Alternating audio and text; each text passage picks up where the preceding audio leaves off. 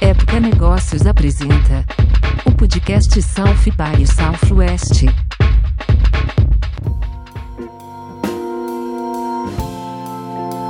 Olá, eu sou Marcelo Moura, editor da Época Negócios.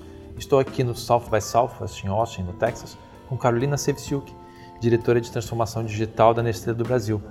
A Carolina ela veio dar uma palestra agora há pouquinho, também passeou pelo evento de uma maneira pouco mais serendipitosa, é, não ficou tão ligada à trilha da alimentação só. Então, Carolina, bom, bem-vinda, obrigado por ter vindo. Me conta o que você veio ver e o que, o que você procurava e o que você encontrou no South by Southwest. Obrigada, Marcelo, bom dia. Bom, na verdade, Salto by Southwest para mim sempre foi uma experiência, meu segundo ano, na verdade, não consecutivo. Então eu vim para Salto by Southwest a primeira vez há cinco anos atrás, fiquei sem vir e agora a gente está aqui, né, como Nestlé. Para mim, o Salto by ele é uma experiência tanto pessoa física que a gente brinca quanto pessoa jurídica, né? Então, o primeiro Salto by Southwest para mim foi intenso. Eu digo que eu acho que eu demorei mais de um mês para decantar tudo que eu vi e vivi aqui, né? Porque você só não vê, você vive o salto by saltos na íntegra, né? E esse segundo ano, para mim, eu vejo que é, depois desses cinco anos, muita coisa aconteceu. Para mim aqui é um evento e é uma vivência que é você encontra palestras bem polarizantes. Você entra numa palestra falando que a inteligência artificial ou o VR, o AR, ele no fundo é uma ferramenta é, e você entra em outra palestra falando, não, isso daí vai dominar e os humanos, ah, enfim, qual vai ser o papel de tudo isso, né?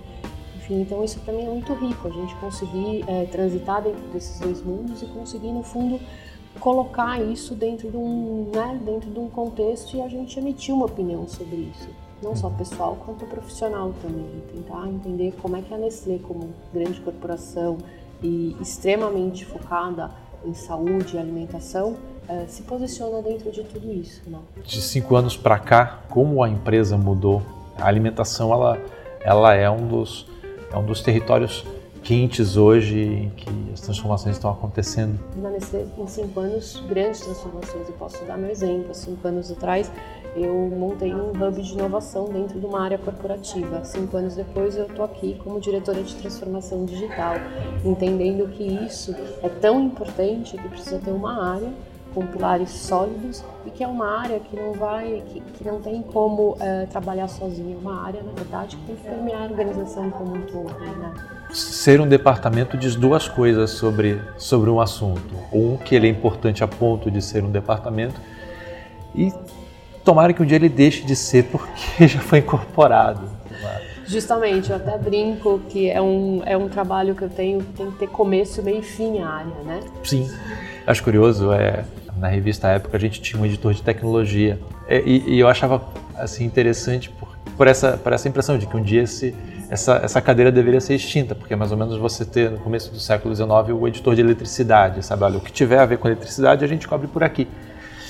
Até o dia que tudo tem a ver com eletricidade não precisa é muito interessante, inclusive ontem eu estava numa palestra de um grande publicitário, de uma grande né, agência de publicidade, que falou, é, é, enfim, a gente ainda discute que tecnologia e criatividade tem que andar em conjunto, né? É, tenho certeza que menos, daqui a menos de um ano a gente não vai estar discutindo tecnologia e criatividade, vai ser uma coisa tão ligada uhum. que não vai haver mais discussão se precisa ser ou não. Uhum. E, e, aí um outro exemplo que eu dou também interessante, quando eu trabalhava cinco anos dentro da área de inovação, é, algum, teve uma pessoa que de uma empresa que foi muito bacana, ela olhou para mim, na minha empresa não tem área de inovação. É a área ela de inovação. é a área de inovação. Está enraigado, está no pulso da empresa. Uhum. Né? Então eu falei, puxa, eu vou é, é, vamos dizer assim, eu vou adquirir isso, me dê a licença. Quero isso para mim. Eu quero isso para mim, sabendo que isso é o melhor para a empresa. Né? Uhum. Então é, é, muito bacana isso. E tá aqui também você consegue ver essa evolução também, né? Da, uhum. Dos níveis de discussão e quanto algumas coisas são desconexas, talvez há cinco anos atrás, e hoje já são totalmente ligadas, né? É, esse, assim, apoiar a sua régua em dois pontos ajuda a também aferir a eficiência do South by Southwest como, como precursor, como farol que aponta caminhos. E estou é, interessado menos no que se cumpriu nos últimos cinco anos e mais no futuro. Das conversas que você ouviu aqui, e tem, tem não só vários assuntos, como tem várias direções para cada assunto. É, a, gente, a gente vive uma. No, no, nesses quarteirões que formam é, o South by Southwest, a gente vive numa bolha um pouco diferente em que, por exemplo, ontem é, a gente discutia, sabe, não mais a mera existência de, de uma indústria de food techs com carne de boi sem boi, de atum feito com tomate. É, isso já é assunto passado. É, o debate ontem era, era sobre questões operacionais mais básicas de um pessoal que já está com a mão na massa e com massa crítica para, para já apresentar um caminho a ser trilhado. O que você viu aqui de ponta que você acha que daqui a cinco anos já não vai mais ser assunto de discussão também, assim como tecnologia e criatividade? Eu acho que tem duas coisas, na verdade. Eu também vou proud with still, né? Então, tipo, é, a gente, eu não estou aqui para a gente falar, puxa, o que que é, né? É, novo, novo futuro da indústria de alimentação. Eu acho que isso é uma discussão bem uh, bem rica, né, e, e, pontos de vista diferentes. Acho que tem uma coisa que já se fala muito que é com relação a, a, a como você imprime, né, literalmente a sua comida. Isso a gente conseguiu ver dentro de um trade show. Pela, né, a gente conseguiu ver a impressão de comida numa escala interessante para ser um restaurante. Então isso nos faz pensar como é que a gente leva isso para dentro de uma CPG e qual é o impacto disso dentro de uma indústria que tem fábrica, uhum. né? Então isso já vem sendo discutido dentro da Nestlé, por exemplo, né? E está dentro da indústria 4.0, enfim, uh, já existe discussões quentes, poderia dizer. É possível a gente pensar é, num Nespresso da, da alimentação, suprimentos e uma, uma máquina que entrega algo de, de qualidade profissional dentro da casa? Sim, por que não? Né? Se eu já tenho, tenho uma plataforma lá fora, né? Na Suíça que é o Babeness, que entrega é, enfim, fórmulas infantis para isso. Então a gente tem uma plataforma bem interessante que Nespresso nos deu, conhecimento e bagagem que a gente, por que não? Eu não poderia ter isso. Outro dia eu li uma matéria, faz um tempinho, uma matéria do Financial Times, que me chamou a atenção isso, assim, falava, Nestlé, eles gostam de apresentar como se, como se o leitor não soubesse, mas enfim, Nestlé, vírgula, a fabricante do Nespresso, vírgula. Quer dizer, assim, temos mais de um século aí de, de empresa com muitas marcas estabelecidas e, e o que define a marca para uma, uma publicação que, que sabe do que está falando é, é, um, é, um, é, um produto lançado há, há menos de 20 anos. E que ainda é super up to date, né? Que ainda não perdeu a sua essência como marca, como porque justamente isso. A gente também e a sua personalização, né? Existe um público.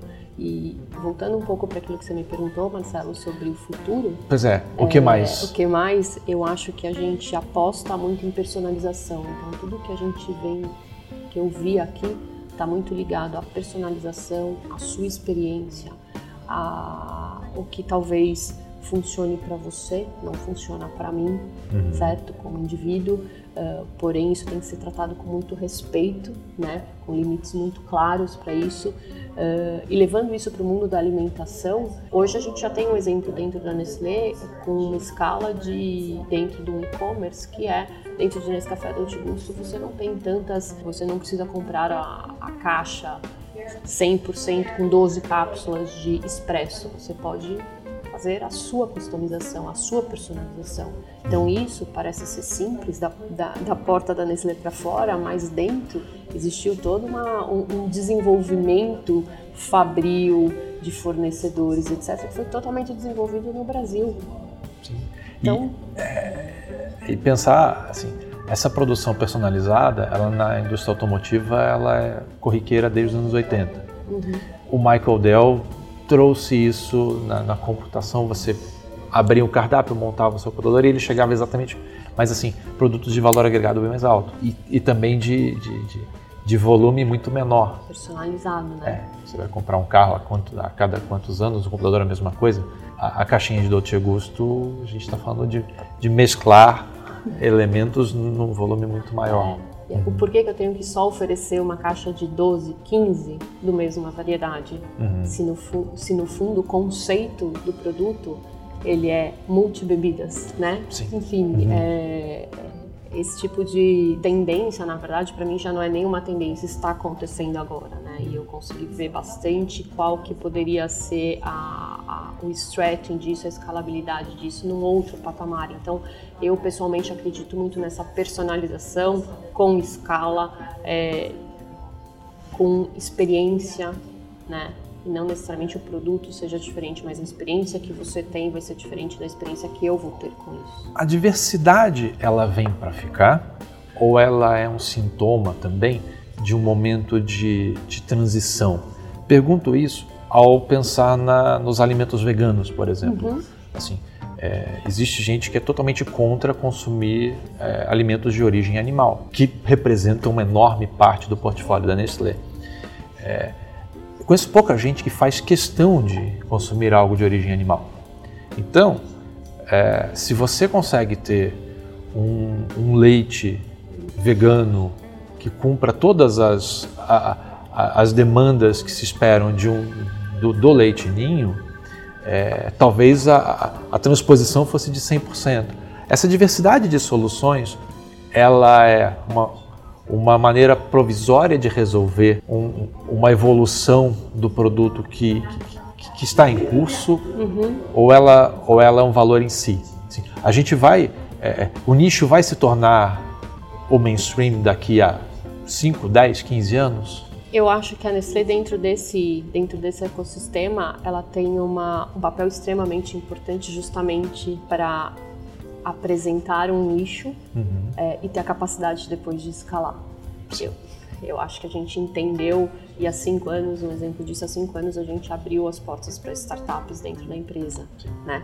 Porque uma vez que você está falando de um nicho, colocar dentro de uma estrutura como a Nestlé, é, além de assustar, uh, vira uma discussão um pouco injusta, né? Porque eu estou competindo com um volume de uma caixa de especialidade que sai toneladas por dia com um leite vegetal. E a gente tem um leite vegetal. Sim. Então, é, você aprender e entender como é que funciona esse mercado de nicho faz muito parte de uma indústria de uma CPD do tamanho da Nestlé, né?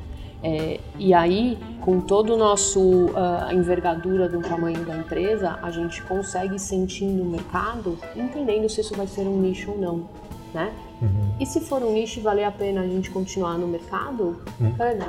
Uhum. Mas a gente não tem a ambição de fazer com que isso, que as pessoas daqui para frente só consumam leite vegetal, uhum. né? Para Kodak isso era muito claro, assim, não, não, quer dizer, não era claro tanto que, é, mas no assunto da Kodak isso foi muito claro, a transição, a transição ocorreu e foi integral. É, na alimentação ela a gente, como, tem um, como a gente tem uma missão de, de, de entregar saudabilidade, a uhum. saudabilidade ela tem diferentes soluções, né? Sim. Porque nós somos diferentes. Então eu não posso massificar um leite vegetal tem uma pessoa que prefere um, um leite que não seja vegetal, Sim. né? É, e claro, existe um, um, manejo de portfólio dentro da empresa também, né? Uhum. Mas sempre voltado para a necessidade do consumidor, sempre. Então, e que é interessante, você tem marcas dentro da própria empresa que você convive com um leite. Eu tenho um leite vegetal e eu tenho um leite animal. Sim. E convivem, uhum. né? Com todas as suas. Uh, com todos os seus antagonismos. Sim, você não conseguiria juntar, talvez, na mesma sala os, cada cliente. Sim, mas convivem. Eu acho que a, que a beleza de você trabalhar numa empresa com um portfólio e, e uhum. tão preocupada com né, entregar o melhor para o consumidor é isso, né? Uhum. Que a gente trata muito com muito respeito isso. É, os consumidores e não só o exatamente, consumidor. Exatamente. É, você circulou por assuntos também aqui na, na, nas, nas palestras do South by Southwest bem diferentes da sua área de atuação por quê e o que você consegue trazer que a gente não espera, sabe? Olha, nessa palestra que não tinha nada a ver diretamente com, com, com alimentação, isso aqui me trouxe alguma coisa. Como você, como você preparou a sua, a sua vinda para cá? O que você encontrou de interessante de onde nem se esperava? A minha vinda eu preparei em três mais ou menos grandes temas. Uhum. Um ligado à alimentação mesmo, né? Então, blockchain dentro da alimentação, uh, food techs, Um outro tema sobre cultura, né? Então, é, assisti à palestra de abertura na Cape South by Southwest da Brené Brown, fiquei para a Esther Parel, então palestras que giravam em torno de mais, né? Como que a gente humaniza tudo isso que está acontecendo dentro desse mundo. Queria muito uh, ter visto e ter visto mesmo que eu não consegui ver tecnologia ligada ao retail e um pouco mais. E eu tinha mapeado duas palestras uh, do Alibaba também, né? Sim. Uh, para entender o que está acontecendo, né? Uma vez que tem muita coisa acontecendo daquele lado. E aí a minha surpresa, e eu acho que isso que é o bonito do salto by salto, você vai conversando com as pessoas, ou na fila, ou você encontra, tem uma delegação grande do Brasil esse ano no salto by saltas, né? Sim. Você vai encontrando grupo de WhatsApp, enfim, aí você vai mudando, né? Mas duas coisas eu não deixei de fazer. Uma foi uh, continuar no track de, de cultura, uhum. porque pode parecer um pouco. E para mim, é, isso é, quando você me fala assim, ah, não é muito a, a sua zona, né? É, digo que cada vez mais isso tem que ser a minha zona, porque a hora que eu estou falando dentro do mundo de transformação digital, o enabler é cultura. Né? Então a gente é, não transforma, ou eu nem gosto de falar que a gente vai transformar a cultura da Nestlé, porque não é sobre isso, não transforma se uma cultura de uma empresa tão grande, mas a gente evolui isso, né? E a gente adequa né, é, esse, esses comportamentos, esses skills assim, né, do profissional do futuro, para mim cada vez mais isso é mais importante na hora que a gente está querendo que a companhia é, continue aberta para o que está acontecendo. Né? Então, para mim isso foi fundamental dentro do, do Salto by Saltos. Então, ter aberto com a Brené, ter assistido até uma palestra do Michael Pollan, que você fala, por quê? Tava lá também. por que uma palestra do Michael Pollan enche um ballroom D? No Convention Center, enquanto você tem pulsando um trade show falando de tecnologia e sensação via VR, AR, por quê? Né? Então esse tipo me instiga isso. É, não era para ser um festival de inovação e tecnologia? O que, que vocês estão fazendo aqui dentro falando sobre Michael Pollan, Sim. né? Enfim, então isso daí para mim realmente é, é incrível. E aí sim tem coisas que eu ouvi e senti como experiência de VR, o cinema virtual que a gente tem aqui sendo apresentado, eh, que foi incrível, né? Incrível. Então eu tive uma experiência de uma viagem a mar, tenho que confessar. e eu tenho que confessar que eu tenho medo de altura, né? Uhum. E eu senti muito medo de altura. Então você pensa, para que, como é que eu vou levar isso, né, para o meu mundo, para o meu dia a dia? Você imagina eu aplicar isso dentro de uma experiência que a Nestlé está oferecendo para o meu consumidor, dentro das marcas, dentro do propósito das marcas que eu tenho na empresa. Isso é muito bacana, uhum. né? Por que não? Né? Por que ficar só no mundo de entretenimento? Uma vez que comida também faz parte, né? Cada vez mais disso. Uhum. Então, esse tipo de palestra também, esse tipo de vivência. Eu acho que menos sobre palestra, eu acho que uh, eu tentei é, mixar entre sair do Convention Center porque se você quiser, você fica o dia inteiro no Convention Center Sim. e entender o que está na rua, entender o que está pulsando, que as pessoas estão conversando no corredor, nos grupos de WhatsApp, mesmo que não sejam cara a cara, uhum. mas que eles estejam conversando no grupo de WhatsApp. Achei importante. É assunto para mais um mês de digestão, como foi cinco anos atrás? Sim. Sim, eu diria que a gente está voltando para o Brasil, a gente já tem alguns debriefings dentro da empresa. É, e, e vai ser interessante, porque eu acho que esse é um assunto que não. A gente vai estar aqui no próximo conversando, salto vai saltas, e a gente ainda vai estar falando do que aconteceu nesse. É bem bacana. Carolina, muito obrigado. Prazer ter você aqui. Obrigada a vocês.